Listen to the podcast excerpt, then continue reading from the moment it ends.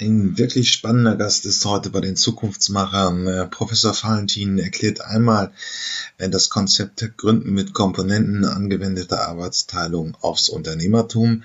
Ähm, der Entrepreneurship Summit ist bald und ist eine sehr große Veranstaltung in Berlin zu dem Thema. Ich kann es nur empfehlen und ähm, Deswegen ist es ein sehr spannendes Interview geworden mit einer Stunde und auch vielen übergeordneten Ebenen.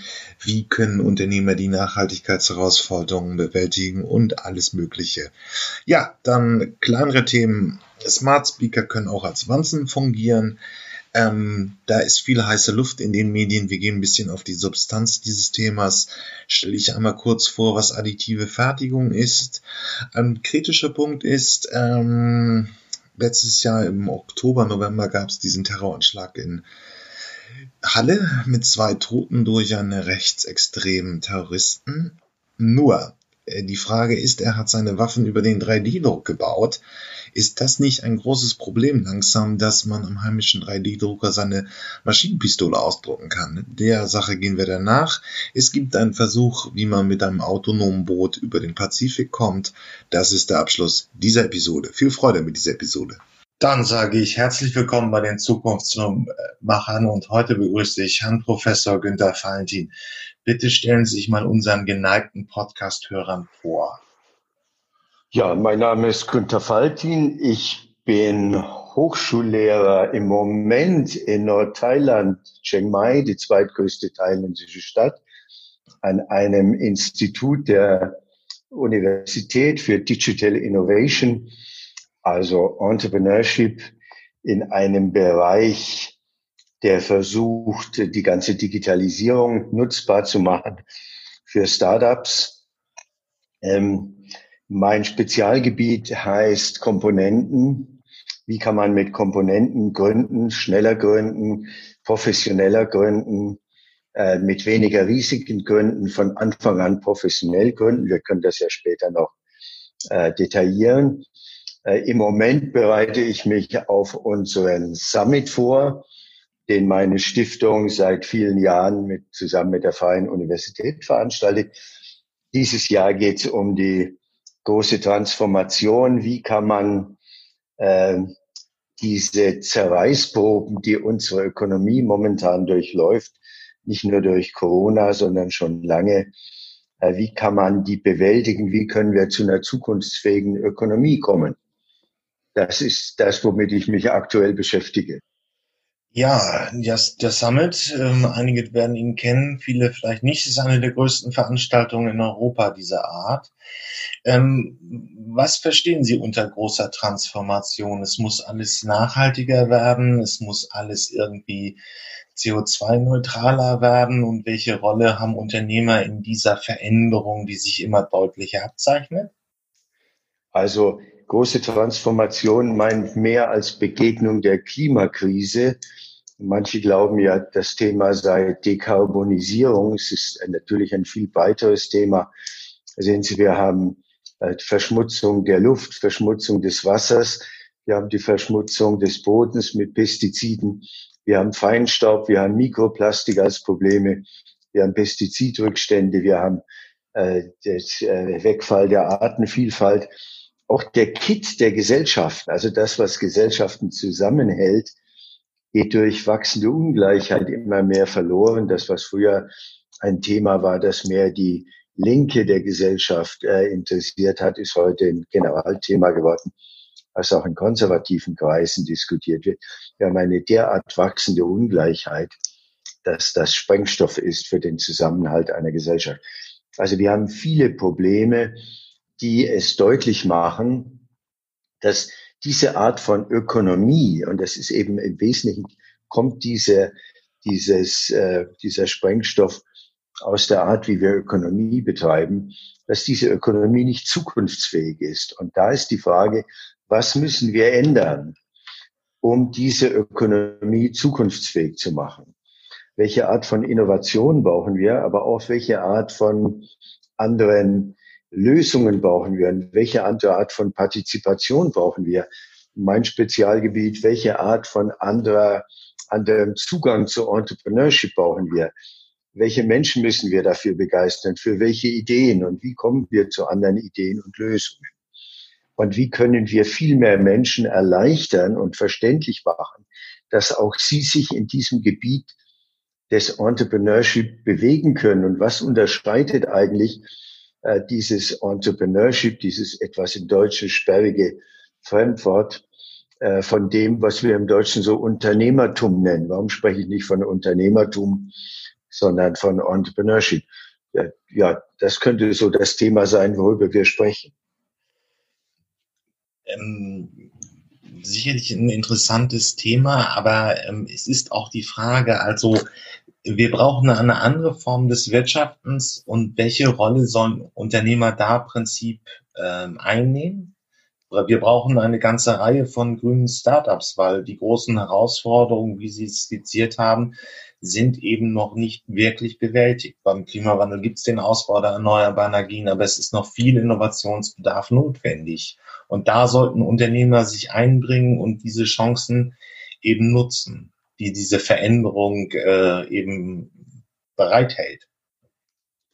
Na, wir brauchen vor allem auch ein Verständnis von Innovation, das sehr viel breiter ist, als Verbrennungsmotoren effizienter zu machen oder äh, vom Automobil äh, mit Verbrennungsmotor zum Elektromotor überzugehen. Wir brauchen Vorstellungen von anderer Mobilität. Wir brauchen überhaupt Vorstellungen, äh, wie wir in Zukunft leben wollen. Also wir machen uns Gedanken über artgerechte Haltung von Hühnern und äh, artgerechte Landwirtschaft, aber wir sollten auch über die artgerechte Haltung von Menschen nachdenken. Also gerade in Corona äh, im letzten Jahr, im nicht letztes Jahr, im letzten Frühjahr, äh, März, April wurde deutlich, dass sobald wir zurückgeworfen sind auf unsere Wohnungen, äh, dass das, äh, das schwer auszuhalten ist. Also wir müssen ein bisschen grundsätzlich an das Thema Innovation herangehen und wie wir in Zukunft leben wollen und in Zukunft leben können, ohne die Natur immer mehr zu strapazieren und ohne die Grundlagen unseres Zusammenlebens und unseres auch Zusammenlebens mit der Natur äh, äh kaputt zu wirtschaften. Das ist das Thema. Also wenn wir über große Transformation sprechen, dann laden wir nicht Ingenieure ein, sondern dann laden wir Leute ein wie Otto Scharmer vom MIT Boston, also einen Soziologen, einen Sozialwissenschaftler. Wir laden ein äh, Professor Meyer Göpel aus den mehr Naturwissenschaften, Gesellschaftswissenschaften, äh, ein Thema, wie man mit Innovationen breiterer Art dieses, äh, äh, diese Transformation bewältigen kann. Wir äh, interviewen Friedhof Bergmann, der schon vor Jahrzehnten gesagt hat, wir müssen weg von der äh, Arbeitsplätze äh, festschreiben, Arbeitsplätze bewahren, hin zu einer Form, wie wir technologisch, aber auch gesellschaftspolitisch so zusammenrücken, dass wir Zukunft bewältigen können und nicht einfach sagen, man muss die Arbeitsplätze in der Automobilindustrie oder im Bergbau oder in anderen äh, äh, Industrien, die eigentlich umweltschädlich sind, die schädlich für uns Menschen sind, äh, bewahren, sondern äh, vorwärts gehen, andere Technologien entwickeln und nicht die alten Technologien fortschreiben. Wir haben ein Dreivierteljahrhundert gebraucht, um uns vom Bergbau zu verabschieden. Und wir haben ein Dreivierteljahrhundert eine Technologie wie Bergbau hochsubventioniert, obwohl klar war, dass das keine Zukunft hat. Also wir brauchen zu lange, um uns von solchen Technologien zu verabschieden. Und es sind zu wenig Menschen da, die Technologie und technischen Fortschritt, aber auch sozialen Fortschritt viel breiter auffassen, als wir das in der Vergangenheit gemacht haben. Und da fragt sich eben, wie können wir mehr Menschen dazu gewinnen, in diesem Feld aktiv zu werden? Weil die meisten sagen, ich kann das nicht, ich kann nicht Unternehmer werden. Und dann kann man fragen, warum nicht? Und dann sagen die, ja, ich habe nicht das Kapital oder ich habe nicht die Ellenbogen, mich da durchzusetzen oder ich habe nicht die Fähigkeiten. Alles das, was ein Unternehmer braucht, dieses äh, Management, äh, Organisationsfähigkeiten, Rechnungswesen, Marketing, Personalführung und so weiter und so weiter. Logistik kann man ganz viel aufzählen. Das kann ich alles nicht. Und andere sagen, das will ich auch nicht. Ich will nicht zwölf 14 Stunden arbeiten. Das macht mich kaputt. Ich will mehr mit Menschen arbeiten und nicht mit sowas Trockenem wie Ökonomie. Und da muss man sagen, Leute, das sind alles Bilder von gestern. Das sind Bilder von vorgestern. Unternehmerisch handeln muss überhaupt nicht so sein. Es muss nicht zwölf, 14 Stunden sein. Das kann äh, ganz anders sein. Das kann Spaß machen. Das muss nicht mit Ellenbogen sein. Auch das ist von gestern oder vorgestern. Wir leben nicht mehr in der Zeit von Rockefeller oder Carnegie oder JP Morgan. Wir leben in anderen Zeiten. Soziale Qualifikationen sind oft erfolgreicher als diese Rücksichtslosigkeit. Und äh, der Unternehmer als Alleskönner hat ausgedient. Das war früher so und wird heute oft noch so wiedergegeben. Deswegen ist die Rede von Unternehmertum. Deswegen vermeide ich dieses Wort. Dieses Wort äh, evoziert, also bringt hervor ganz alte Bilder.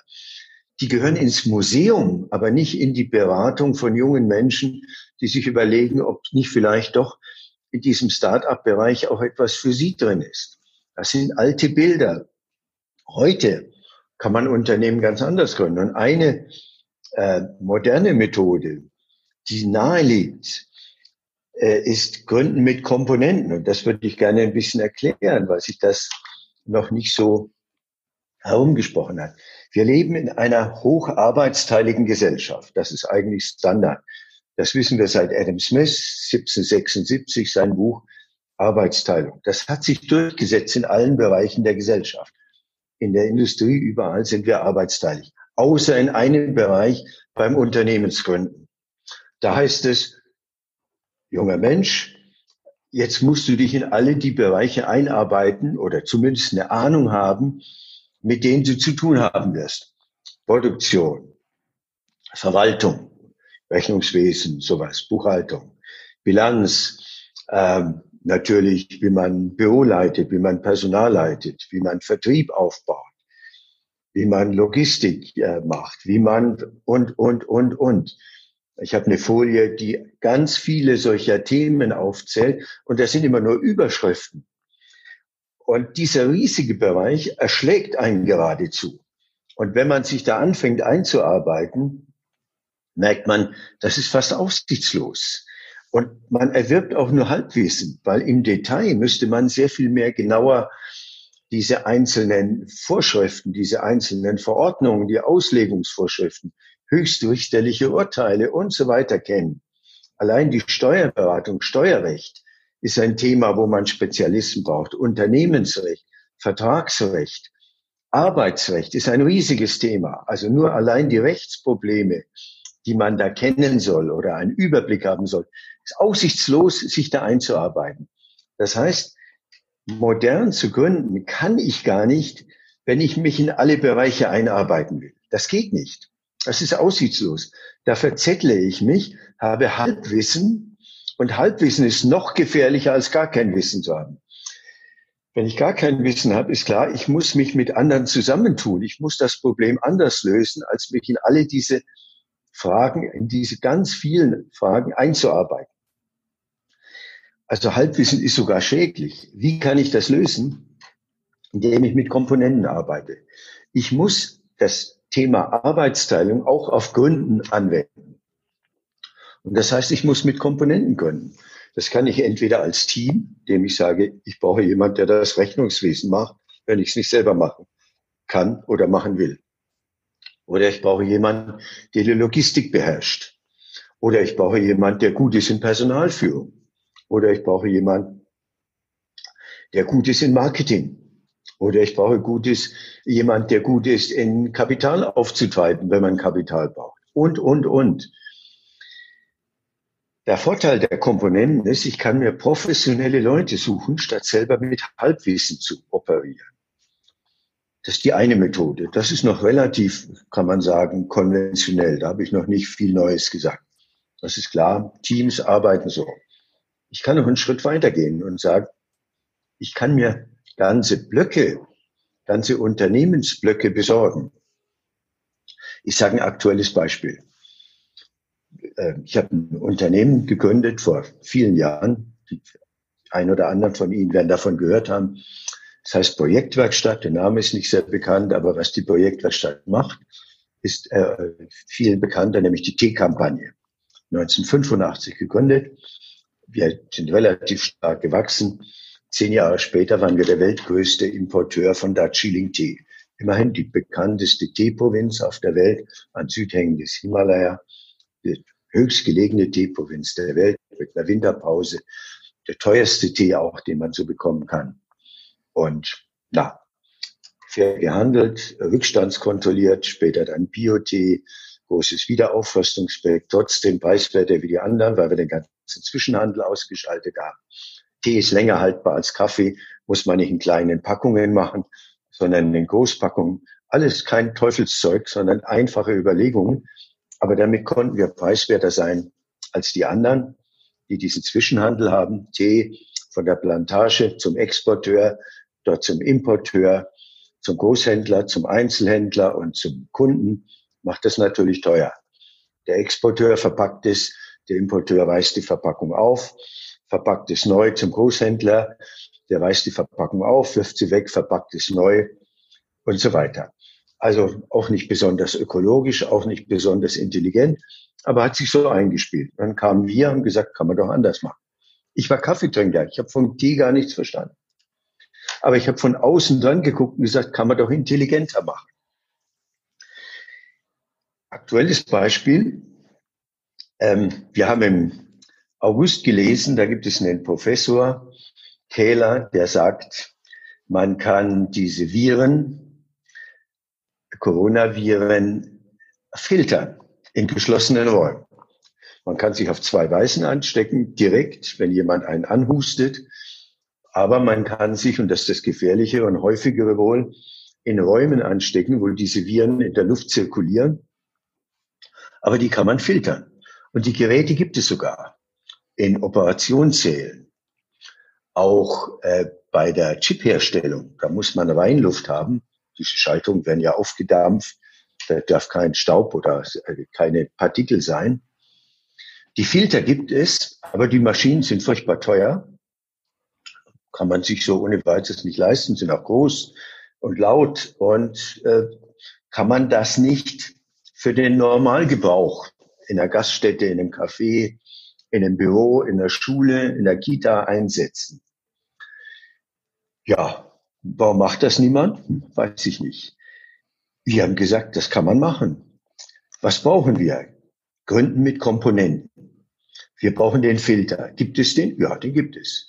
Wir brauchen ein Gehäuse und wir brauchen ein Gebläse, was Luft mit Druck gegen den Filter bläst. Und weil das laut ist, muss man das dämmen. Ist das Teufelszeug? Nein. Können wir das selber? Auch nicht. Gibt es Leute, die Lufttechnik beherrschen und das für uns bauen können, nach den Vorgaben dieses Professor Kähler? Der sagt, man braucht diesen Filter, das ist ein bestimmter zertifizierter Filter, teurer Filter, aber nicht, nicht so teuer, dass das Gerät furchtbar teuer werden muss. Man braucht den Filter, man braucht das Gebläse, man braucht die Dämmung und man braucht ein Gehäuse drumherum. Und jemand, der mit Lufttechnik schon gearbeitet hat, kann das. Also sind wir losgezogen, haben jemanden gesucht, eine Komponente, die uns das zusammenbaut, diese verschiedenen Teile. Und siehe da, wir haben den deutschen Mittelständler gefunden, der das kann. Und das Ganze deutlich preiswerter als diese großen Geräte. Also ein Heimgerät, einen Filter, wir nennen den Virenfänger, zu einem Preis unter 1000 Euro, so dass das schon in der Preislage ist, was man sich als Büro oder Schule oder Kita oder Café denken kann. Was machen wir dabei? Fast nichts. Wir sind die Komponisten. Ich finde das Beispiel, ich habe lange nachgedacht, ist, das, ist man ein Kapitän oder ist man ein Fußballtrainer oder ist man äh, ein äh, irgendwo Chef von irgendwas? Ich glaube, das Bild des Komponisten ist gut was macht ein Komponist? Der spielt nicht das Orchesterinstrument, das macht jemand anderer. Der baut auch nicht das Orchesterinstrument, das macht auch jemand anderer. Der dirigiert auch nicht, das macht der Dirigent, das ist quasi der Manager des Orchesters. Der äh, Komponist äh, baut auch nicht den Konzertsaal, weil er verkauft auch nicht die Tickets. Er nimmt vorhandene Komponenten, zum Beispiel Musik, äh, und komponiert die neu. Man erwartet vom Komponisten, dass er neue Musik schreibt, nicht Mozart abschreibt. Also seine Aufgabe ist, vorhandene Komponenten, die Noten, die Orchesterinstrumente, die Orchesterspieler neu zusammenzusetzen. So sehe ich die Aufgabe des Entrepreneurs. Vorhandene Komponenten neu zusammenzusetzen. Das ist der Punkt. Dazu muss man nicht Spezialist sein. Wie gesagt, der Komponist muss nicht die Oboe spielen können oder die Geige. Er muss auch nicht die Oboe reparieren können. Er muss sie auch nicht bauen. Er muss auch nicht derjenige sein, der das Orchester organisiert oder finanziert, sondern er muss die Innovation machen, aus bekannten Sachen etwas Neues zusammenzusetzen.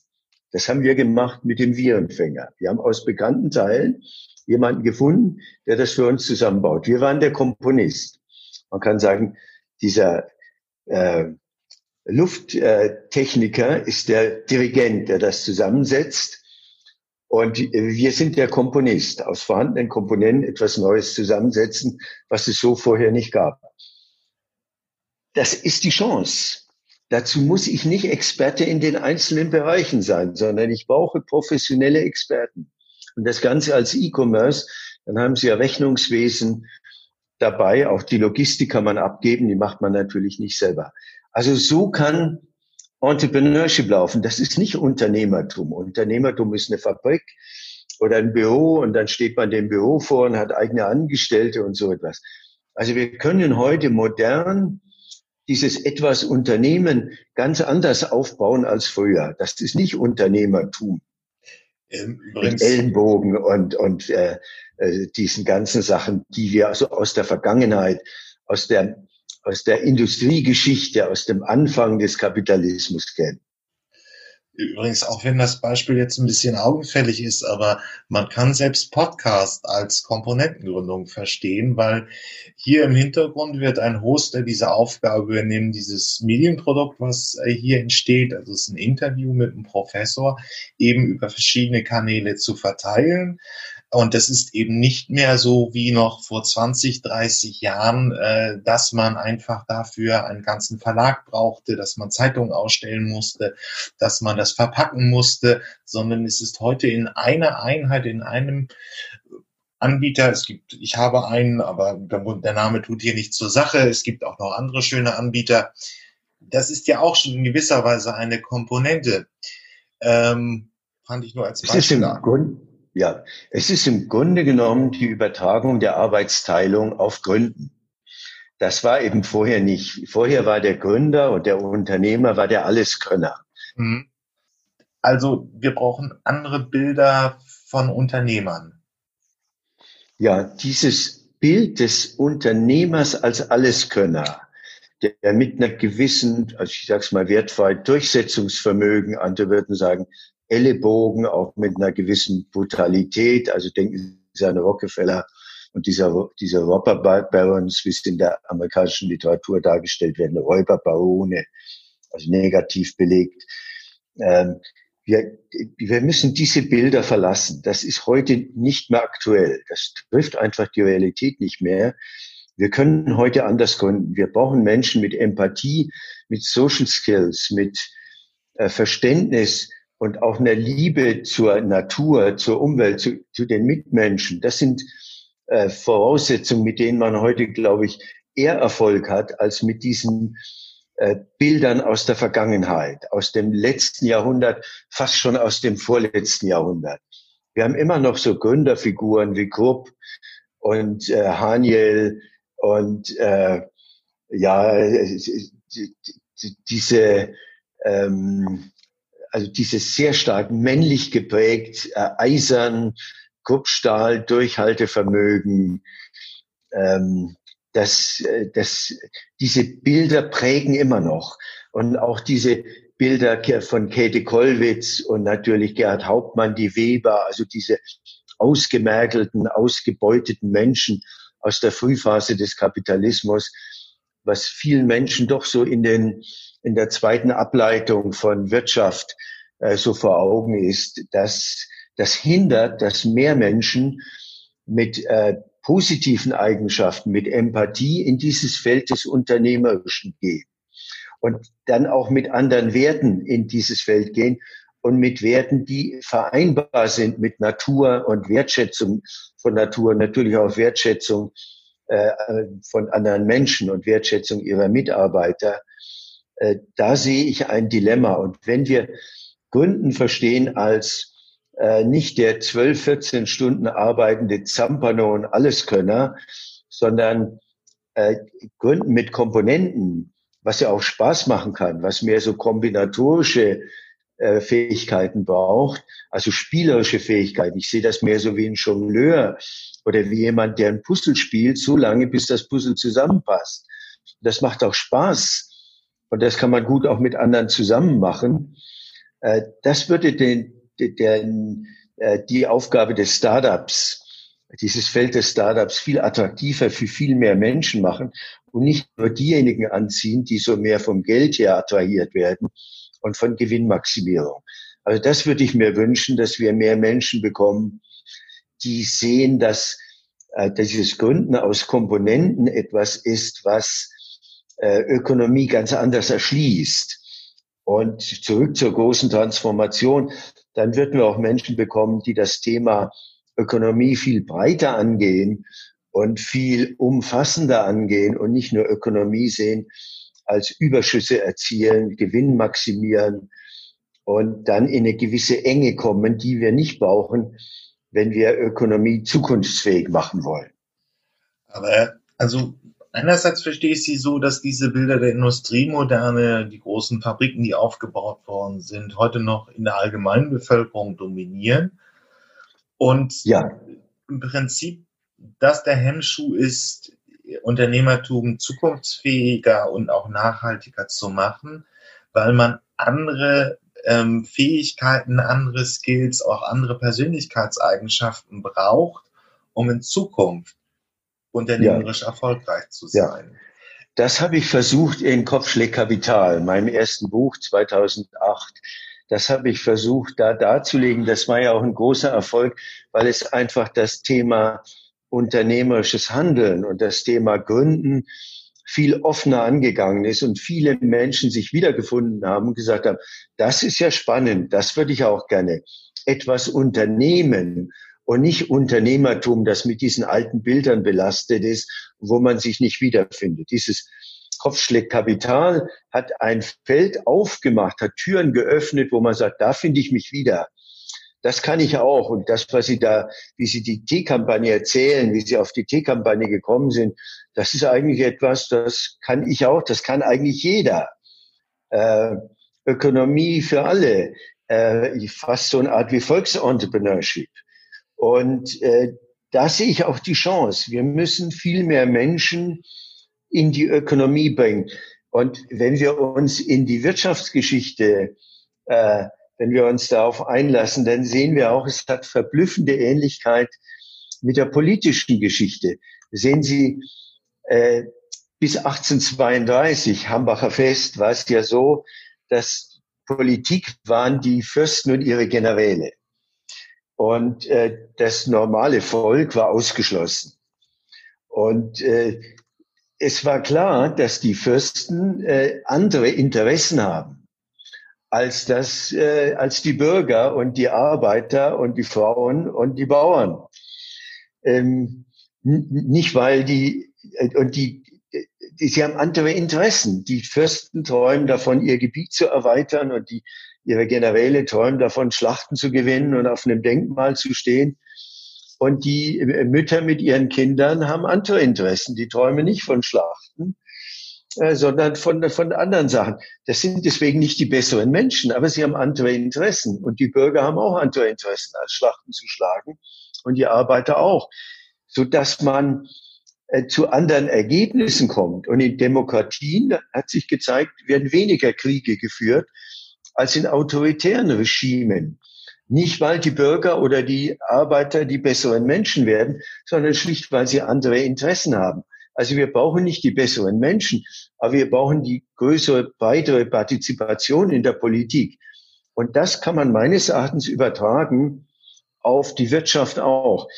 wir brauchen nicht auf den besseren Menschen zu warten. Das ist ein heikles Thema. Der Sozialismus brauchte den besseren Menschen und ist meines Erachtens daran gescheitert.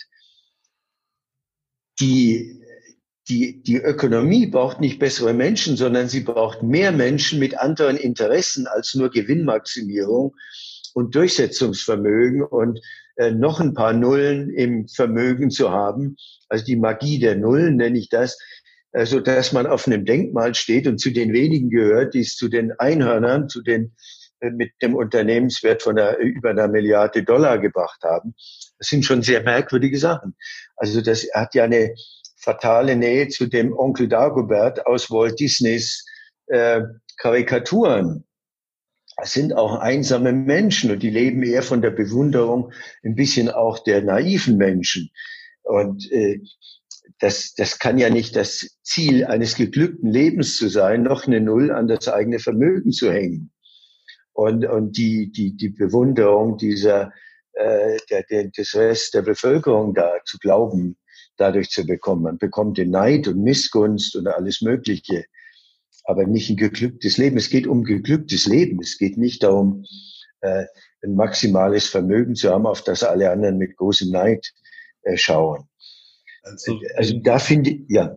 Wir, wir haben noch nicht die, die Demokratisierung der Ökonomie hinter uns. Ähm, das steht noch bei uns bevor. Es gibt heute auch sehr gute technische Voraussetzungen mit dem Internet. Es ist alles nicht mehr so kapitalintensiv. Ähm, aber im Prinzip muss, muss die Demokratisierung, die im politischen Rahmen nachgezogen worden ist, wenigstens in der westlichen Welt, noch die Ökonomie erfassen. Ja, aber Demokratisierung wird ja oft in der Weise diskutiert als Mitbestimmung äh, in Betrieb, also Mitbestimmung der Gewerkschaften, und die Mitbestimmung der äh, Betriebsräte. Es wird nicht äh, diskutiert als Mitbestimmung im unternehmerischen Bereich, dass ich mitspiele auf dem Feld des Unternehmerischen. Das ist, wäre meine Position, zu sagen, wir machen diesen großen Konzernen äh, Konkurrenz, indem wir die bessere Ökonomie machen. Und da rufen alle im Chor, ja, das geht doch nicht. Und ich sage, ja, doch, das geht. Es gibt Beispiele, wo das gelingt. Und es gibt sogar sehr viele Beispiele, wo das gelingt. Äh, nicht nur in der Landwirtschaft und im Energiesektor, da ist es sehr deutlich, Landwirtschaft durch den Bioanbau, im Energiesektor durch das, was die Grünen und, und äh, die, die ganze alternative äh, Energieerzeugung äh, gezeigt hat, sondern auch in anderen Bereichen. Und mein Beispiel mit der Teekampagne ist ja auch frappierend. Man kann fair handeln, man kann äh, Bioanbau machen, man kann ein großes Wiederaufforstungsprojekt finanzieren und man kann trotzdem preiswerter sein, weil man an anderer Stelle spart, etwa im ganzen Zwischenhandel oder in diesem Verpackungswahnsinn und auch im Marketing, also was auch in der Öffentlichkeit gar nicht so äh, bekannt ist, ist, alle denken, ja, beim Bioanbau sind die Produktionskosten höher. Das stimmt. Die Herstellung ist natürlich teurer. Aber was die Produkte teurer macht, ist nicht die, die sind nicht die Herstellungskosten, das ist das Marketing. Also heute ist in vielen Bereichen sind 80 Prozent der Kosten Marketingkosten, nicht Herstellungskosten. Wir können bei der Herstellung durchaus zulegen. Also äh, teurer herstellen, weil wir die Natur nicht ausbeuten, weil wir die Menschen der dritten Welt nicht ausbeuten. Wir können die Herstellungskosten erhöhen, aber wir können im Marketing so viel sparen, dass wir das mehr als kompensieren.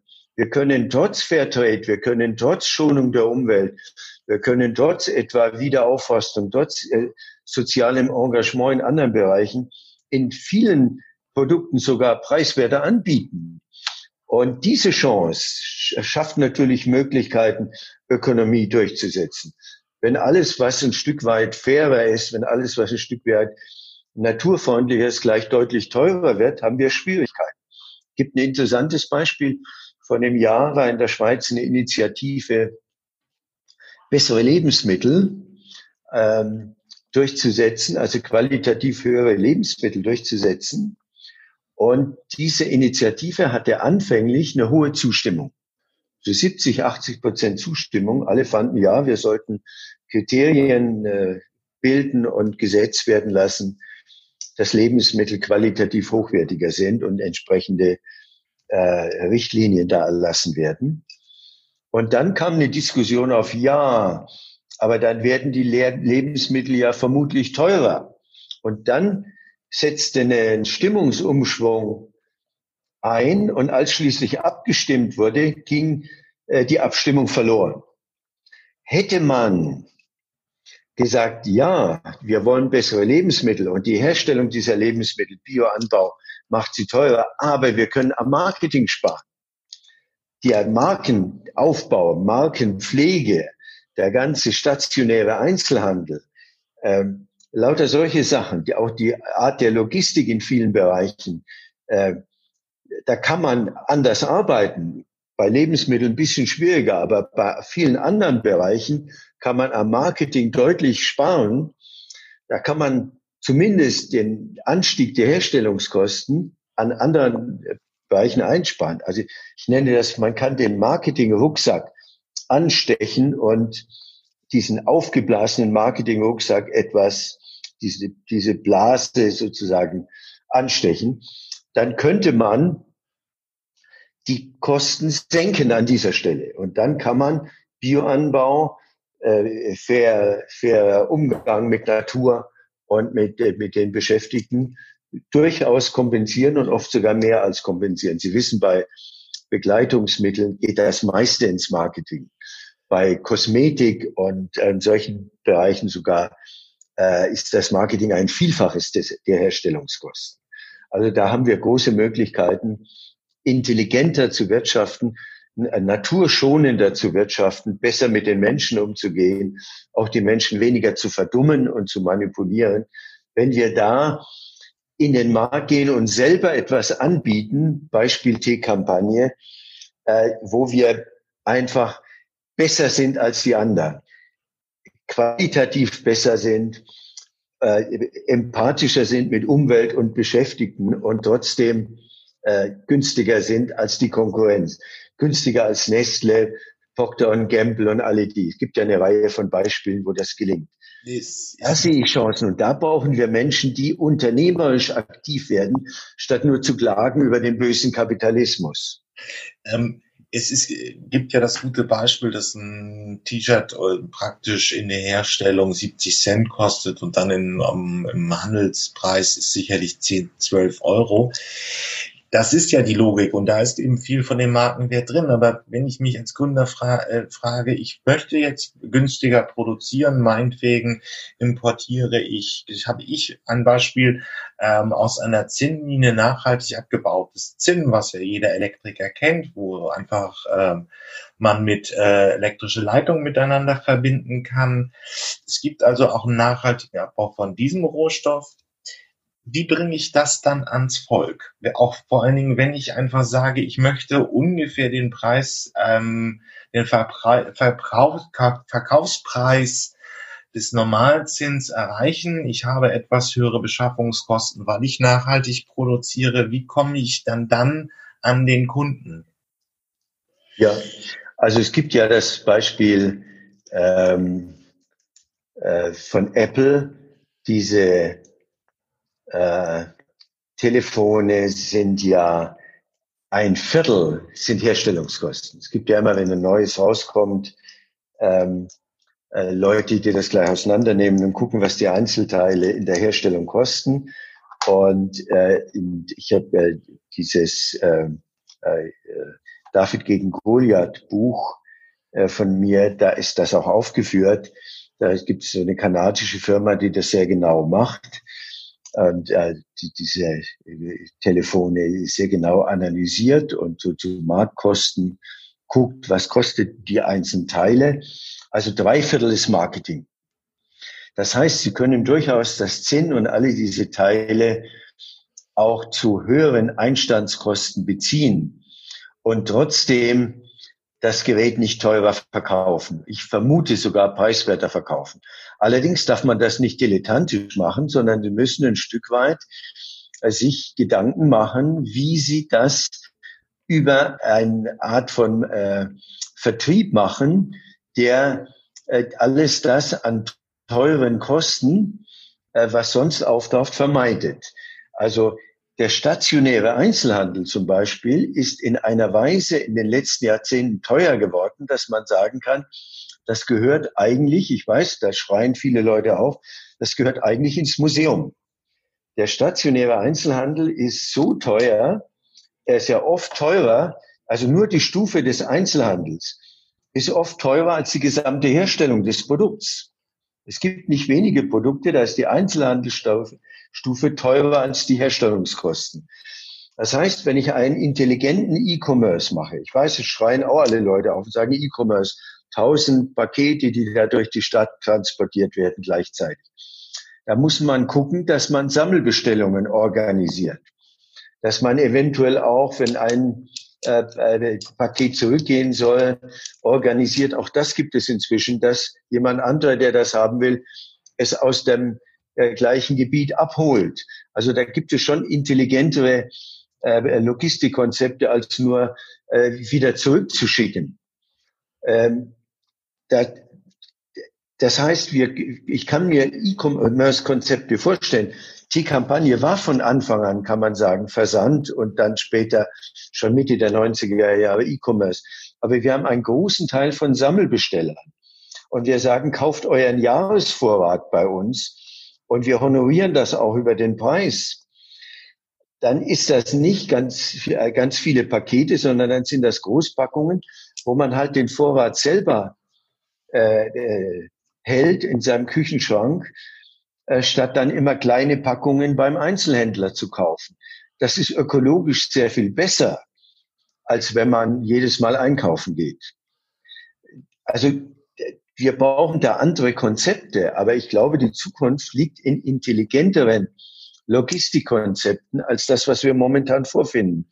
Und ich glaube, die Zukunft liegt in einer Art von E-Commerce, verbunden mit Sammelbestellung und da, wo es geht, wo Dinge haltbar sind, wie Tee, das drei Jahre und länger haltbar, dass wir da differenzieren und Formen finden, die nicht äh, ressourcenverschwenderisch sind. Natürlich sind diese vielen Autos, die kleine Pakete durch die ganze Stadt transportieren, äh, nicht, nicht ökologisch sinnvoll. Aber das kann man intelligenter äh, organisieren. Und ich glaube, das kommt auch. Und da braucht man Anbieter, die solche Alternativen schaffen. Alternativen sinnlich erfahrbar machen. Und dazu brauche ich Menschen, die sich unternehmerisch engagieren und sagen, wir reden nicht nur darüber, wir kritisieren nicht nur das, sondern wir denken uns Vorgänge aus äh, und, und äh, probieren das praktisch aus und, und schaffen mit unseren Freunden und Bekannten zusammen Alternativen. Etwa Sammelbestellungen und Sammelauslieferungen und Vorratsbestellungen und was immer das ist. Das geht nicht mit grünem Salat, aber das geht an anderen Stellen. Und das braucht unternehmerische Initiativen. Das ist ja vielleicht eher so mein Bereich. Auch da sieht man in der Logistik schon neue Ansätze. Ich packe das in die Shownotes, wie ich auch die vielen Links von ähm, Professor Valentin in die Shownotes packe. Also der Bierempfänger und ähm, ähm, die Projektwirtschaft werden hier in der Projektwerkstatt werden natürlich aufgeführt. Aber es gibt mit Doug Training schon die ersten Konzepte, wo, wo man sehr radikal eben Logistikkonzepte und Innenstadtbelieferung anders denkt. Aber ja ähm, wo man eben auch andere Fahrzeuge hat, wo man es dann auch elektrisch macht. Ähm, es ist in der Tat richtig. Also man muss den stationären Handel meiden. Und dann ist es im Nicht Prinzip nur. Also es gibt natürlich Bereiche, wo stationärer Handel auch noch seinen Platz hat. Das wird nicht alles verschwinden. Aber wir müssen nicht automatisch äh, diesen lieb, aus der Vergangenheit liebgewonnenen stationären Handel also äh, als quasi heilig äh, sprechen, sondern sehen, der hat sich aus der Zeit äh, gelebt. Der ist zu teuer geworden. Der verteuert Produkte äh, unangemessen stark. Und wir sollten besser in die Herstellung äh, investieren äh, und die Kosten der Herstellung dort, wo es notwendig ist, weil man die Natur schädigt, äh, und die Kosten der, der Naturschädigung nicht in die Herstellungskosten aufnimmt oder auch den Umgang mit den Menschen nicht in die Kosten aufnimmt, äh, wir sollten da äh, anders an diese Kostenstrukturen herangehen und das, was es kostet, auch wirklich als Kosten aufnehmen. und stattdessen am Marketing sparen? Ähm, also im Prinzip digitalisierter Handel und dann eben ähm, ein geschicktes neues Produkt, was, ähm, was sich am Markt verkauft. Ja, damit haben wir ja im Prinzip schon den Weg. Würden Sie vielleicht auch noch zum Abschluss ähm, paar Nachhaltigkeitsprobleme, mit, mit, die wirklich drängend sind, nochmal skizzieren, wo wir unternehmerische Lösungen brauchen? Ich persönlich. Also ich sehe, ja. Ich, ich, sehe, ich sehe momentan ähm, viele Klimathemen, aber ich sehe momentan noch wenig Artenvielfalt. Da fehlt es an schlauen Ansätzen. Ähm, Mikroplastik kommt als Thema auch immer wieder hoch. Es gab immer mal wieder spannende Innovationen, aber es ist eigentlich auch immer noch ungelöst. Da sind die größeren Probleme eigentlich, oder? Also ich sehe ein großes Problem im, beim Thema Feinstaub. Äh, das ist ein Thema, das uns noch lange beschäftigen wird. Ähm, wir müssen diese Feinstaubquellen versuchen anzugehen. Wir werden vielleicht übergangsweise Geräte brauchen, die mindestens im Schlafzimmer äh, Feinstaub herausfiltern. Mikroplastik ist ein Riesenthema. Das wurde uns ja eine äh, Weile als Fortschritt verkauft oder wird in der Kosmetikindustrie immer noch als Fortschritt teilweise propagiert. Also die Haut ist ja ein Schutzorgan gegen Eindringlinge von außen. Und die Kosmetikindustrie hat ja lange mit der Illusion gearbeitet, dass man durch die richtigen Cremes oder Wässerchen Stoffe durch die Haut bringt, die dann äh, irgendwas Positives bewirken. Also berühmt immer dieses, äh, diese Haarwässer, die dann den Haarwuchs wieder anregen sollen. Und äh, mit der Mikroplastik ist das dann tatsächlich gelungen da ist die Haut äh, aus der Evolution nicht vorbereitet, mit solchen äh, kleinen Partikeln umzugehen. Das äh, äh, durchbricht tatsächlich den Widerstand der Haut und mit, mit völlig unabsehbaren Folgen. Und inzwischen sind ja auch die Warnungen davor. Und es verschmutzt den Boden, es verschmutzt das Wasser, es verschmutzt die Meere. Wir müssen was dagegen tun. Das Gleiche gilt natürlich für die Pestizidrückstände wo uns die chemische Industrie jahrzehntelang gesagt hat, die sind alle äh, äh, unproblematisch, wo wir wissen, das Zusammen dieser, Zusammenwirken dieser Pestizidrückstände ist überhaupt nicht erforscht. Es wird immer nur einzeln gesagt, dass die bis zu bestimmten Höchstmengen unproblematisch seien, aber dass äh, in der Zusammenschau, also im Zusammenwirken dieser Pestizidrückstände, sind, dann, sind die natürlich nicht unproblematisch. Das zeigt sich unter anderem alle diese äh, Probleme zusammengenommen im Artensterben. Also es gibt wirklich genug zu tun. Es ist nicht ein Mangel an Problemen. Und die klassische Industrie beschäftigt sich zu wenig mit. Das ist also vorsichtig und harmlos ausgedrückt, wenn ich sage, die beschäftigen sich zu wenig damit. Wir müssen da schon selber ran. Wir mhm. müssen ran. Auch bei dem Klimathema höre ich öfter, ja, die Lösung heißt Dekarbonisierung.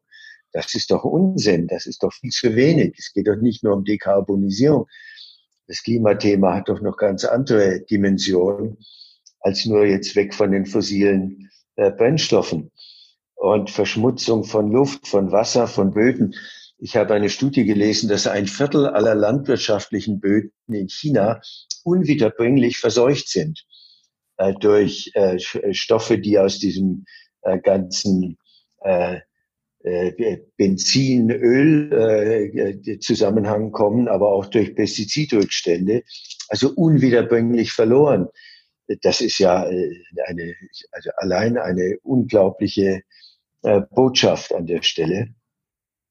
Also ich glaube, dass wir selber aktiv werden müssen. Deswegen dieser Versuch, das Thema Entrepreneurship, selber ökonomisch aktiv zu werden, äh, aufzuzeigen, dass wir das können, dass wir das über Komponenten, über Arbeitsteilung, dass wir da aktiv werden können und nicht auf die große Industrie warten müssen und auf Kapital und auf äh, irgendwelche Menschen, die als Supermenschen da besonders einfallsreich und besonders leistungsfähig sind. Wir können in unseren Bereichen da mitmachen.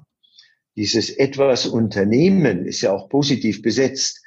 Etwas Unternehmen im alltagssprachlichen Bereich heißt äh, Fahrradtour organisieren, zusammen einen Berg besteigen, eine Party organisieren, das ist positiv.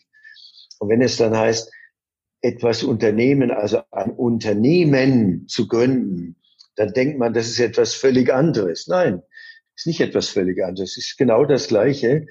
Und ob man dieses etwas Unternehmen dann organisatorisch in einen Unternehmensmantel, eine GmbH oder eine UG kleidet, ist eine ganz andere Frage. Aber etwas Unternehmen heißt, wirtschaftlich etwas anzupacken, was Sinn macht, was vielleicht einem selber, was den Nachbarn, was den Freunden und Bekannten hilft. Ich tendiere immer dazu, äh, zu sagen, fang doch an mit deinen Freunden und Bekannten. Und wenn das klappt, wenn deine Familie, wenn deine Freunde sagen, das ist gut, dann kannst du versuchen, auch einen Schritt weiter zu gehen und über deine Freunde mehr Teilnehmer, mehr Kunden zu finden. Das ist ein solider Weg und nicht ins Blaue hinein irgendwas zu gründen und zu hoffen, dass man Kunden findet und dann doch ungefähr in die Zwänge zu kommen, wie die anderen Unternehmen auch und plötzlich in Marketing investieren zu müssen und eine Marke aufzubauen und solche Sachen zu machen. Dann gleitet man allmählich in die Ökonomie hinein, die wir ja gar nicht wollen. Also eine Art äh, unternehmerisches Handeln, was von klein, small is beautiful, small is more efficient. Und small bleibt auch mehr in der eigenen Verantwortung und in der sozialen Empathie und auch in der sozialen Kritik der Freunde und in dem sozialen Zusammenarbeiten. Die helfen mit oder die kommentieren mit und die geben Ratschläge und die bringen Informationen ein. So macht das auch Spaß. Das ist ein kleines gesellschaftliches Unternehmen. Macht viel mehr Spaß als äh, mit äh, äh, Angestellten zu arbeiten, die ja äh, die, die ganz andere Interessen haben und die, wo man sehr, sehr rasch in Zwänge kommt, die einem das Ganze auch in einer Weise aus der Hand nehmen, wie man gar nicht an Ökonomie machen wollte. Wir brauchen auch eine andere Art von Zusammenarbeit und eine andere Art von Wertigkeit und gemeinsames Werte schaffen und nicht äh, Werte, die als Geldwert in der Bilanz so erscheinen, sondern auch äh, etwas Besseres tun. Also Werte schaffen im Sinne von, dass wir gemeinsam finden, jetzt haben wir was Gutes getan und das hat Spaß gemacht. Und wir haben alle etwas davon. Ähm, ist eine positive äh, Vision und ähm, vorausgestellt ist eine Selbstermächtigung und in der Tat, ähm, heute ist wahrscheinlich mit einer der besten Zeiten, Unternehmer, Entrepreneur zu werden, weil die Möglichkeiten äh, überschäumend groß sind würden Sie auch abschließend so sagen, seit Sie das Feld jetzt auch schon 30, 40 Jahre begleiten? Ja, in der Tat, es war nie einfacher, etwas zu gründen, unternehmerisch tätig zu werden wie heute. Früher brauchte man tatsächlich viel Kapital. Ein Stahlwerk zu gründen, da brauchte man vor allem Kapital. Da brauchte man viele äh, Arbeiter, viele Angestellte und die musste man irgendwie kommentieren. Das ist was völlig anderes für heute. Heute haben wir Internet, man kann von seinem Laptop aus gründen, man kann seine Freunde einbeziehen, man kann Social Media äh, nutzen. Es ist heute völlig anders und wir brauchen das. Wir brauchen Menschen, die andere Werte einbringen, die andere Ideen einbringen, die eine Liebe zur Natur, die eine Empathie für Mitmenschen einbringen und die Ökonomie anders betreiben als nur unter dem ganz engen Blickwinkel, wie kann ich in der Bilanz einen maximalen Gewinn ausweisen. Wir müssen dieses Verständnis für Ökonomie ausweiten. Da gehört auch die Natur mit hinein. Da gehören die Mitmenschen mit hinein. Es muss Spaß machen. Es muss auch gelacht werden. Es muss etwas sein, wo nicht der Marketing-Rucksack aufgebläht wird, sondern wo es um geglücktes Leben geht und wo es um etwas geht, was mehr macht als nur Ökonomie. Es geht auch nicht um Konsummaximierung. Also weder macht uns die Gewinnmaximierung glücklich und diesen Planeten überlebensfähig. Auch die Konsummaximierung sprengt alles, was uns zur Verfügung steht. Wir müssen eine andere Art des Umgangs mit Ökonomie finden, eine andere Art des Umgangs mit Konsum. und wir müssen etwas ausprobieren, wie wir an Ökonomie teilhaben und unsere Werte einbringen, die anders ist, als was wir vorfinden. Alternativen sichtbar machen, selber aktiv werden, Alternativen sinnlich erfahrbar machen. Das ist das Thema, vor allem in der Ökonomie. Da bleibt mir nichts hinzuzufügen. Vielen Dank, Herr Professor Valentin. Ja, mir ist mir nur eine Nachricht aus dem Börsenfernsehen von der ARD auf die Füße gefallen. Äh, sie macht mal wieder ein bisschen Panik über Alexa. Die Smart Speaker verkauft sich relativ gut. Es sind natürlich Speaker, aber die haben natürlich auch Mikrofone. Siri, Alexander und wie sie da alle, Alexa, wie sie da alle heißen, können jetzt irgendwie Befehle aufnehmen und sie dann auch irgendwie verwerten um die aktuellen Ergebnisse der Bundesliga zu erfahren und so weiter und so fort. Aber natürlich geht es auch um, ähm, um, um, um, um, um Datenschutzfragen, wie immer in Deutschland. Ähm, wir hören uns jetzt erstmal das Börsenfernsehen an, weil das ein bisschen reißerisch das ganze Thema aufmacht und wieder mal ein bisschen Panik macht und dann auch noch mal ein bisschen mit Gossip über Alexa ver äh, verbindet. Also der Frage, wie die Scheidung jetzt von Jeff Bezos läuft, was eigentlich nicht ins Börsenfernsehen gehört, aber gut. US-Präsident Trump wirft der EU in Sachen Brexit brutales Vorgehen vor. In Deutschland fragt man sich umgekehrt, wie brutal gehen eigentlich die USA und ihre Unternehmen vor? Hört der große Bruder überall mit. Bei smarten Lautsprechern, der bekannteste, genauer die bekannteste, ist Alexa vom US-Hersteller Amazon, ist es so. Amazon-Mitarbeiter hören sich Aufzeichnungen an, schreiben mit. Dadurch soll die Spracherkennung verbessert werden. Alles anonym, versichert Amazon. Die Abhörpraktiken aber bringen Verbraucherschützer auf die Palme. Sie fordern die Einwilligung der Nutzer, denn die Lautsprecher bilden das Herzstück smarter Häuser, deren Beleuchtung etc. virtuell gesteuert wird wird, mit vielen sensiblen Daten. Bei uns nutzt schon jeder vierte Haushalt die Technik. Amazon dominiert dabei ganz klar den Markt. 64 Prozent nutzen Alexa. Der Rest entfällt auf Googles Assistenten und auf Siri von Apple. In deutschen Häusern sind ausschließlich US-Hersteller allgegenwärtig. Der Markt für die smarten Lautsprecher wächst rasant. Überall auf der Welt. Das Gros, 60 Prozent, machen dabei Amazon und Google unter sich aus. Ansonsten mischen noch chinesische Firmen wie Alibaba mit. Denn auch unter Chinas Dächern wird schon fleißig mit smarten Assistenten kommuniziert. Das Abhören von Alexa aber könnte für Amazon zu einer größeren Affäre werden. Apropos, Amazon-Chef Jeff Bezos hatte de facto schon eine. Ihr Name Lauren inklusive pikanter Fotos vom privaten Smartphone geklaut, sagt Bezos. Ein Eklat. Und der Trennungsgrund für Jeffs Ehefrau Mackenzie. Die Scheidung der beiden hatte Staatscharakter. Überlebt Amazon das, fragten sich die Aktionäre. Sieht so aus. Mackenzie kriegt nämlich 36 Milliarden Dollar in Form von Amazon-Aktien. Vier Prozent der Anteile für 25 Jahre Ehe.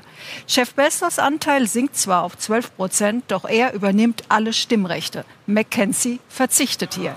Sie wird die viertreichste Frau der Welt. Das reicht. Jeff und Mackenzie Bezos freuen sich nun gemeinsam auf ihre neue Beziehung als Freunde. Ähm, jetzt lasse ich noch mal fünf Minuten durchlaufen, denn da wird das Ganze ein bisschen differenzierter erklärt. Und wie gesagt, das Hauptproblem ist natürlich, das sagt der gesunde Menschenverstand auch, also in Räumen, wo vertrauliche Gespräche laufen sollten, sollten keine Mikrofone sein und dann müssen Sie ein bisschen aufpassen, was da die Zwangsupdates von Alexa bedeuten. Okay.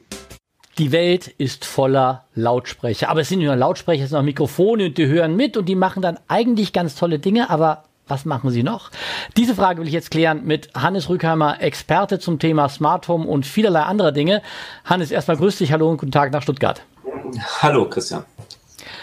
Hannes, wenn ein solcher Lautsprecher in meiner Hütte ist, ist dann meine Privatsphäre perdu?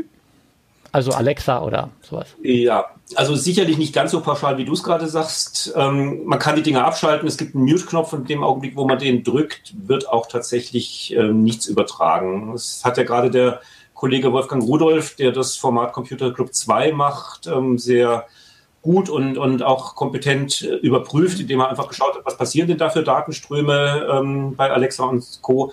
Er hat dabei festgestellt, dass ähm, das Aktivierungswort durchaus unbeabsichtigte Aufzeichnungen auslösen kann. Also wenn du dich mhm. unterhältst und er hatte irgendwie bei seinem ähm, Amazon-System Computer als Aktivierungswort eingestellt. Wenn wir uns jetzt über Computer unterhalten, dann läuft natürlich in diesem Augenblick die Aufzeichnung an, beziehungsweise im Falle Alexa werden sogar ein paar Sekunden, die vorher schon gesprochen äh, wurden, zu Amazon geschickt. Das muss einem klar sein. Mhm. Deshalb wäre eine Empfehlung, die ich daraus zum Beispiel ableite, mach das nicht, dass du dein Buzzword auf Computer stellst, sondern bleib bei Alexa oder nimm sonst irgendwas, was du in der normalen Unterhaltung eben nicht so oft verwendest. Wahrscheinlich hat Wolfgang Rudolph das deshalb gemacht, weil wir es einfach von Raumschiff Enterprise alles so gelernt haben. Sag Computer Sonntag. und das Ding redet.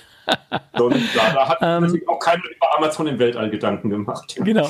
Hannes, jetzt erzähle ich dir eine Geschichte, wie ich sie wahrgenommen habe, so als Anwender. Ähm, Sonos, äh, Hersteller von mhm. äh, Soundsystemen, vernetzten Soundsystemen, die dann im ganzen Haus Musik machen, sagt seinen Kunden, liebe Leute, wenn ihr weiter unseren Service nutzen wollt für die sauteuren Lautsprecher, die ihr bei uns gekauft habt, dann müsst ihr leider zustimmen, dass wir ganz bestimmte Daten von euch kriegen und die ihr fröhlich durch die Welt schicken dürfen. Sonst wird euer System bald nicht mehr funktionieren. Hab ich das richtig verstanden? Äh, ja, ein Stück weit schon. Also ähm, die, die wollten natürlich auch irgendwo bei The Rules spielen und den Leuten sagen, was sie da tun. Und wenn Alexa in so ein vernetztes System integriert werden soll, dann, dann muss man sich eigentlich die, an die äh, Zustimmung des Anwenders holen. Aber das ist ihnen ein Stück weit auf die Füße gefallen. Und weil das so ist und weil wir dieses Thema insgesamt sehr wichtig finden, haben wir zu beiden Themen ein kleines Filmchen vorbereitet. Alexa, spiele meinen Lieblingssong. Okay Google, wie ist der Verkehr zum Hauptbahnhof? Siri, schalte die Heizung im Badezimmer aus. Vernetzte Lautsprecher können das Leben leichter machen. Wer sie nutzt, muss sich aber bewusst sein, alle Sprachbefehle werden vom Anbieter gespeichert und analysiert. Und zwar über lange Zeit. Begegnen Sie Alexa, Google Now, Siri und Co. deshalb kritisch. Wählen Sie ein Aktivierungswort, das in Alltagsgesprächen kaum vorkommt. Bei den meisten Systemen können Sie gespeicherte Kommandos auch gezielt löschen. Das ist vor allem sinnvoll, wenn die Aktivierung aus Versehen erfolgt ist. Und schalten Sie das Mikrofon oder das ganze Gerät einfach mal aus, wenn Sie keine Zuhörer haben wollen. In hochprivaten Räumen und überall, wo Menschen vertraulich sprechen, zum Beispiel bei Ärzten, Psychologen oder Anwälten, sollten Lautsprecher mit Sprachsteuerung tabu sein. Wie eine nachträgliche Erweiterung eines bestehenden Multiroom-Systems um Sprachsteuerung mächtig Ärger verursachen kann, musste kürzlich Sonos erleben. Der Hersteller will einige seiner vernetzten Lautsprecher nachträglich mit einem Software-Update um die Unterstützung für Alexa erweitern. Um alles richtig zu machen, hat Sonos seine Datenschutzbedingungen um den Hinweis erweitert, dass das System nun auch Gespräche aufzeichnet und zum Analysieren in die Cloud schickt. Dumm nur, wer das nicht will und das Software-Update verweigert, dem droht, dass seine teuren Multiroom-Lautsprecher irgendwann nicht mehr funktionieren könnten. Dies führte zu einem Aufschrei in der Sonos-Gemeinde. Noch ist das umstrittene Software-Update nicht erschienen, doch dass seine Idee auch kritische Folgen haben könnte, sollte Sonos nun klar sein. Es bleibt daher zu hoffen, dass die Alexa-Unterstützung im Sonos-System auf jeden Fall komplett abschaltbar sein wird. Dann kann jeder Nutzer selbst entscheiden, ob er diese Funktion nutzen will oder ob seine Lautsprecher lieber offline bleiben. Ja, so ganz dramatisch ist es nicht, aber man muss dieses und jenes beachten, also passen Sie auf bei den Zwangsupdates von Alexa. Ja, additive Fertigung. Ich habe hier schon im Sommer 2019 einen großen Beitrag über 3D-Look gemacht. Das bleibt so ein bisschen stecken. Aber in dieser ganzen Fertigung, also, ja, wie soll man sagen, etwas wird additiert dazugebracht. Es ist immer irgendwie ein Pulver oder irgendeine Substanz, die dann zu einem Gegenstand wird. Passieren noch eine ganze Menge anderer äh, ähm, interessanter Verfahren. Heute kann man schon Elektronikbauteile verdrucken und so weiter. Wir hören uns das jetzt einmal vom Fraunhofer den Institut, die haben da ein schönes Online-Tutorial zu gemacht, einmal an und lassen uns das Ganze technisch erklären. Der Traum ist Jahrzehnte alt. Man füttert eine Maschine mit Daten von einem Bauteil, drückt auf einen Knopf und hält nach wenigen Minuten das Bauteil in den Händen. Inzwischen ist dieser Traum wahr geworden. In jedem Elektronikmarkt können Sie inzwischen einen 3D-Drucker erwerben, der kleine Bauteile selbst ausdruckt. Aber das ist natürlich alles nur Pillepalle. Die Industriewelt spricht da eine ganz andere Sprache. Das Schlüsselwort heißt additive Fertigung. Das kommt daher, weil die Bauteile nicht durch Sägen, Fräsen oder Bohren aus einem Block herausgearbeitet werden, sondern Schicht für Schicht aus Pulvern, Flüssigkeiten oder Kunststoffschnüren, sogenannten Filamenten entstehen. Schauen wir mal im Schnelldurchgang, an welchen additiven Themen das Fraunhofer IPA gerade so arbeitet. Ich habe da schon mal was vorbereitet. Den Wissenschaftlern vom Fraunhofer IPA und vom Fraunhofer IKTS ist es hier gelungen, künstliche Zähne aus Keramik herzustellen. Der Clou, die sehen genauso aus wie echte Zähne. Und es kommt noch besser. Durch die additive Fertigung lassen sich Kosten und Aufwand dramatisch reduzieren. Genial. Hier haben die Wissenschaftler einen additiven Prozess in eine intelligente Maschinenzelle verpackt. Die übernimmt die Nachbehandlung der Bauteile und bindet sie direkt in die industrielle Fertigung ein. Die Idee, damit können Produktionshilfsmittel wie zum Beispiel dieser Greifer hier gedruckt werden. Toll! In der sogenannten Next Factory werden Elektroniksysteme in einem Zug hergestellt. Während das Kunststoffgehäuse im Drucker entsteht, setzt ein Mikromontagesystem zwischen die einzelnen Schichten Bauteile wie Chips, Widerstände oder LEDs ein. Das Ganze sieht dann so aus. Der Hammer. Aber das Beste kommt noch. Das ist das Casa Mobile, eine smarte Mini-Fabrik, die man mit einem LKW überall hin transportieren kann. Und sie ist in der Lage, maßgeschneiderte Produkte mit 3D-Druck vor Ort innerhalb von kürzester Zeit herzustellen. Das ist wegweisend. Puh, ich bin eine Menge rumgekommen heute. Und ich habe dabei eine Menge gelernt. Erstens, additive Fertigung ist extrem vielseitig und kann dabei richtig kostengünstig sein. Zweitens, additive Fertigung macht bei komplexen Bauteilen und niedrigen Stückzahlen Sinn. Drittens, additive Fertigung lässt sich wunderbar mit anderen Produktionsverfahren kombinieren. Also wenn Sie mich fragen, wir werden noch viel von additiver Fertigung hören und auch sehen. Und jetzt kommt ein spannender Beitrag. Wir hören uns am Ende jetzt von Daily, dem Podcast, einmal an, wo wir das jetzt schon in der ganzen, äh, als, als, als Laien, als Konsumenten kennen, die ganzen verbauten Elektronikbausteile und so weiter und so fort. Und vorher hören wir uns nochmal so einen netten Plausch an von einem Metallurgen und einem Chemiker, ähm, das zeigt auch, wie vielschichtig das Thema immer mehr wird. Es geht nicht nur irgendwie um hässliche Plastik-Happy Hippos zu drucken mit einem 3D-Druck, sondern man kann immer aufwendige Bauteile mit immer komplexeren Metallanforderungen, äh, Materialanforderungen äh, verbacken.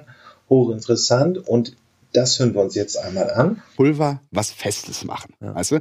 Also das ist genau das wichtige Thema hier. Und das ist jetzt ein Prozess, der basierend über additive Fertigung, das heißt, ich nehme Pulver plus Pulver plus Pulver, ja. ein bisschen mit dem Laser drauf gebraten, jetzt mal ganz blöd gesprochen, und dann habe ich nachher eine Komponente realisiert. Ja. Sonst kennen wir subtraktive Verfahren, wo wir einen Metallblock haben, und SP37 ja. und der wird dann schön klein gemacht, wie auch immer. Im Videospiel-Kontext könnte man sagen, das eine ist die, die, die Augmented Reality, etwas wird dazugesetzt, also Additive Reality mhm. und es gibt aber die Diminished Reality. Das heißt, du hast sozusagen softwareseitig Verfahren, wie du sagst, okay, ich, hab, ich mache ein Video von dieser Runde, aber ich will dich zum Beispiel nicht drin haben.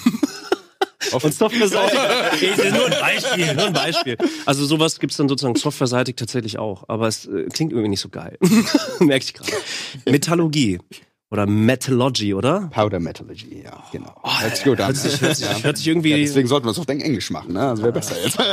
Metallurgy. Interessant. Du wiederum bist Chemiker eigentlich, ne? Ähm, genau, ja. Du hast Chemie studiert, äh, bist sogar noch an der Uni Duisburg-Essen äh, tätig im Forschungsbereich, ähm, arbeitest aber auch für die Linde Group, ein riesengroß weltweit agierender Konzern eigentlich auch und bist ebenso wie, äh, wie Dennis und wie Kai in, äh, wie Dennis und wie Gregor in dem ARM-Thema drin plötzlich. Magst du von dir genau, noch ein bisschen ja, erzählen? ich habe äh, Chemie studiert und wollte zur ja. Masterarbeit eigentlich raus von der Uni, weil Uni gibt's eigentlich für die Masterarbeit kein Geld. Wie jetzt? das ist Chemie immer so, gibt's kein Geld für was. Das wurde mir in der Schule aber anders erzählt. ja, okay, nee, leider äh, genau. Und dann habe ich halt hab ich rumgeschaut in München. Ich komme aus München, wollte eigentlich da auch recht bleiben, weil für ein halbes Jahr lohnt es kaum irgendwo anders hinzugehen, weil ich würde gerne promovieren danach auch. Ähm, ja, rumgeschaut und dann kam die Stelle, ja, da steht da dort ein Additive Manufacturing, 3D-Druck mit Metall. Nanochemie, ja, Metalle, Mhm. muss, muss funktionieren. 3D-Druck wird schon funktionieren.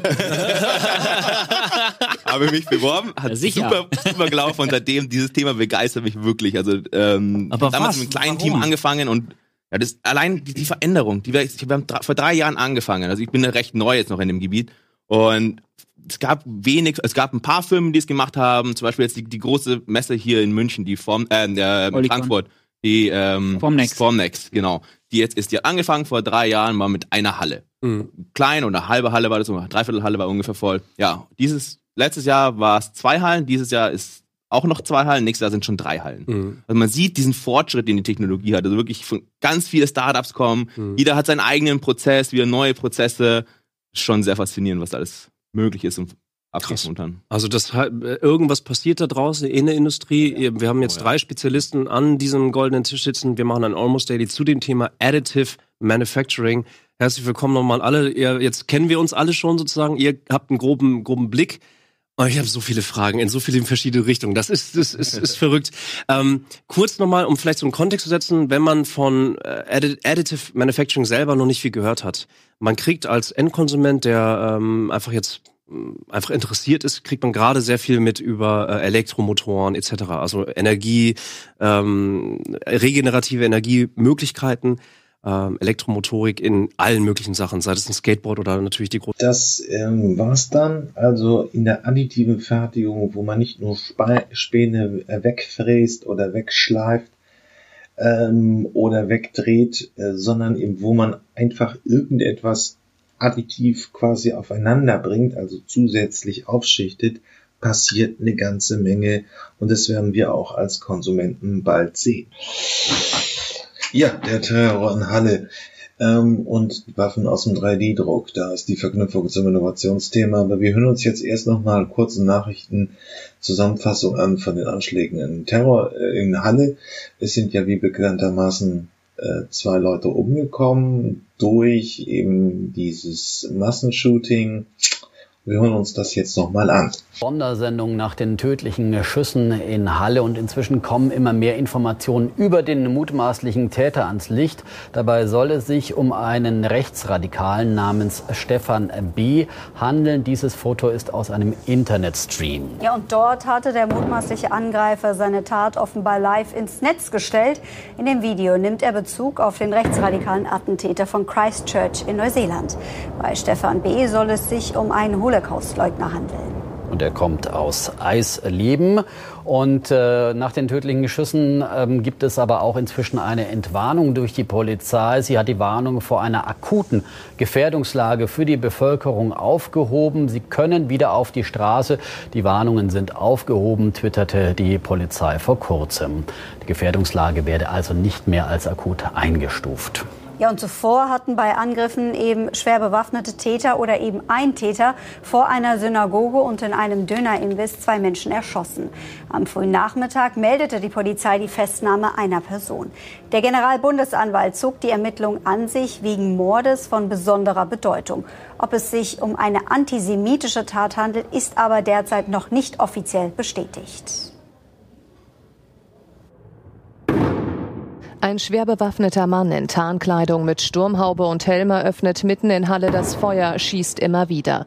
Das Ziel die Synagoge. Heute an Yom Kippur, dem höchsten jüdischen Feiertag, sind darin rund 80 Gläubige versammelt. Der Täter versucht offenbar gewaltsam in das Gebäude einzudringen, legt einen selbstgebauten Sprengsatz ab. Laut Zeugen fliegen granatenähnliche Gegenstände auf den jüdischen Friedhof und einen Dönerimbiss. Aus automatischen Waffen fallen Schüsse auf der Straße. Mindestens zwei Menschen sterben. Ich habe es so gesehen, wie er wie der angelegt hat, die Maschine ja. Und das Mädchen, sagen Sie, was, was, können Sie, was haben Sie da? Also ich tippe, das, also das war ein Mädchen. Also die, muss, die wohnt, glaube ich, auch hier unten. Das Opfer, das Opfer. Der Täter flüchtet, womöglich nicht alleine. Einen Verdächtigen kann die Polizei fassen. Die Polizei hat dann im Laufe der Suchmaßnahmen ein Fahrzeug aufnehmen können und hat dann außerhalb von äh, Halle dieses Fahrzeug gestellt und auch einen Tatverdächtigen festgenommen. Zunächst kann nicht ausgeschlossen werden, dass weitere Täter auf der Flucht sind. Die Polizei fordert daher die Menschen auf, sich in Sicherheit zu bringen. Das gesamte Viertel wird weiträumig abgesperrt. geschlossen zu halten, verschlossen zu halten und im Haus. Ja, und da gibt es jetzt das Problem. Natürlich gibt es den normalen Schwarzmarkt für Waffen. Es gibt auch legal zu erwerbende Waffen. Das ist ja in Deutschland auch möglich.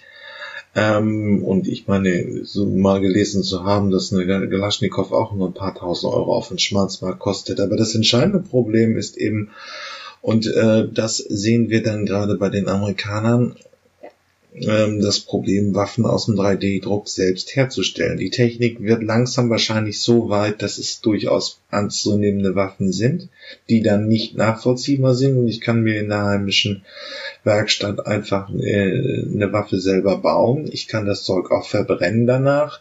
Danach ist kein Nachweis mehr möglich. Und da gibt es ein gewisses technisches Problem. Es ist natürlich auch total albern, dass Seehofer äh, auf die Gamer gegangen ist, nur weil das auf äh, dieses äh, Blutbad ähm, bei Twitch gestreamt worden ist und das nur eine Plattform für Gamer ist. Aber hier ist natürlich ein größeres Problem, weil wir dann äh, bei normal handwerklich begabten Menschen die technischen Möglichkeiten haben, Maschinengewehre zu bauen. Und das machen die Amerikaner eben jetzt auch vor mit ihrer an sich liberaleren Grundhaltung, was das angeht. Und wir hören uns jetzt mal an die Probleme aus den USA. Cody Wilson ist ein Mann, den die US-Behörden fürchten. Der 30-Jährige ist jedoch alles andere als ein Verbrecher. Er ist ein Geschäftsmann und sein Geschäft sind Waffen. Und für diese Waffe, für die er bereits vor fünf Jahren Werbung machte, darf er jetzt die Fertigungsanleitung online verkaufen. Es ist eine 3D-Pistole, die quasi jedermann selbst per Spezialdrucker produzieren kann ohne Waffenschein, ohne Registrierung. Wir werden dafür sorgen, dass es politischen Respekt für den freien Zugang zu Waffen gibt. Ich will Veränderung im Internet. Und das US-Justizministerium musste jetzt den Weg dafür freimachen. Nach fünfjährigem Rechtsstreit knickte es ein, Wilson hatte darauf geklagt, nicht nur seine Meinung frei äußern, sondern auch Informationen öffentlich teilen zu dürfen auch Informationen zum Eigenbau von dieser Waffe.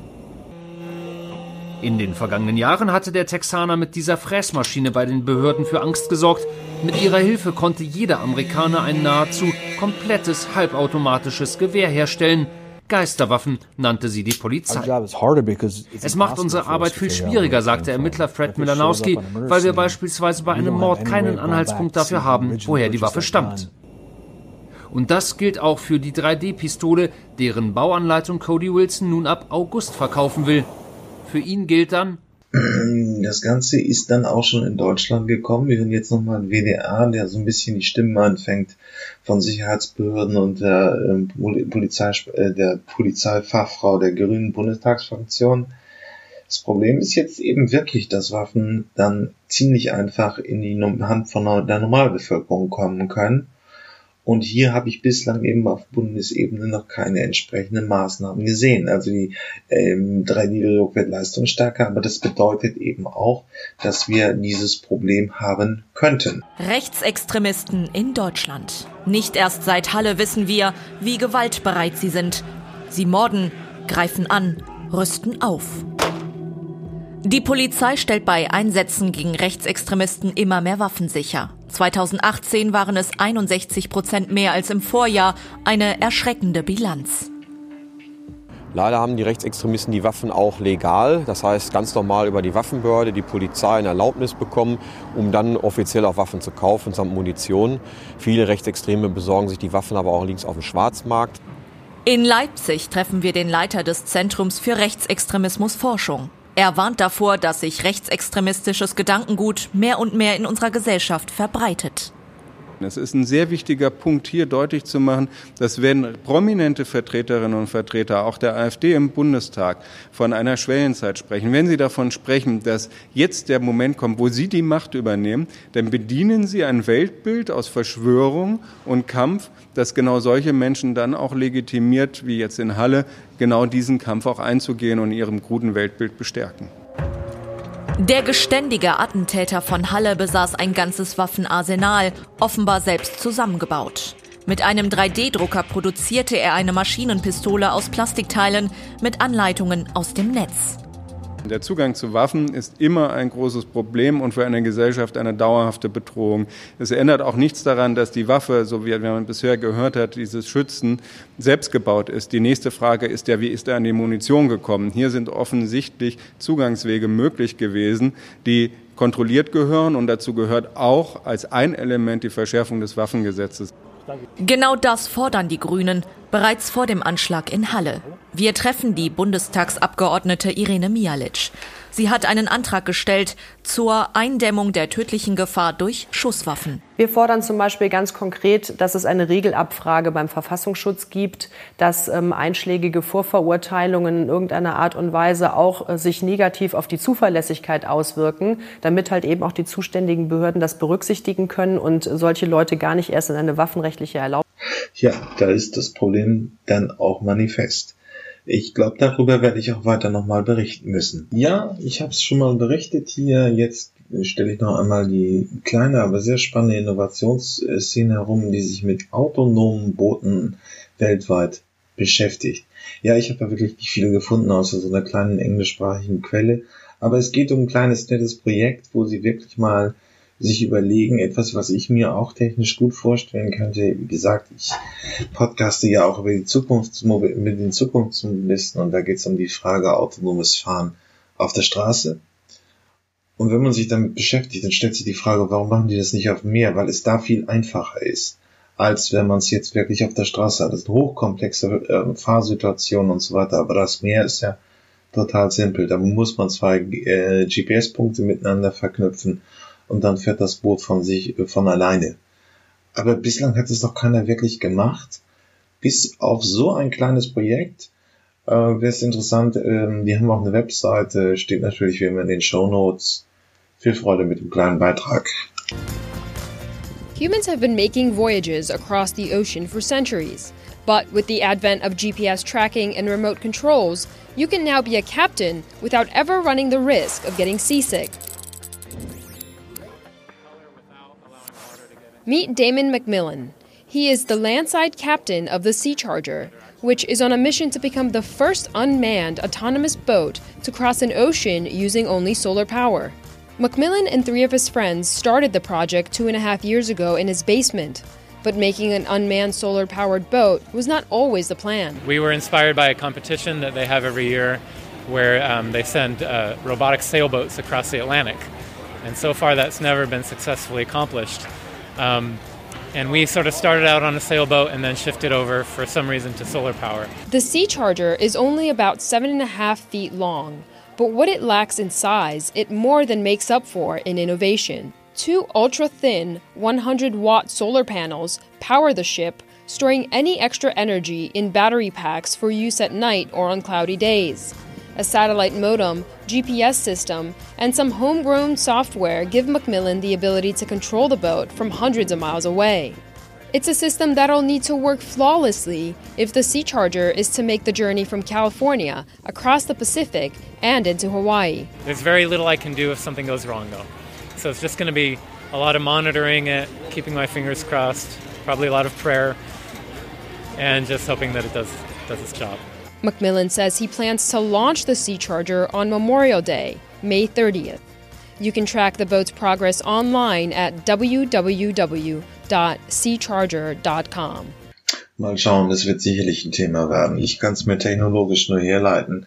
Es ist sehr einfach ähm, und die, die Dinge, die einfach durchs autonome Fahren auf den Straßen verbessert werden, werden also sind bei der Schifffahrt genauso das Problem. Also der Mensch als Fehler ähm, und wenn die dann Fehler machen, ist natürlich einfach der Schaden sehr groß, wenn ein Containerschiff aufs Meer geht.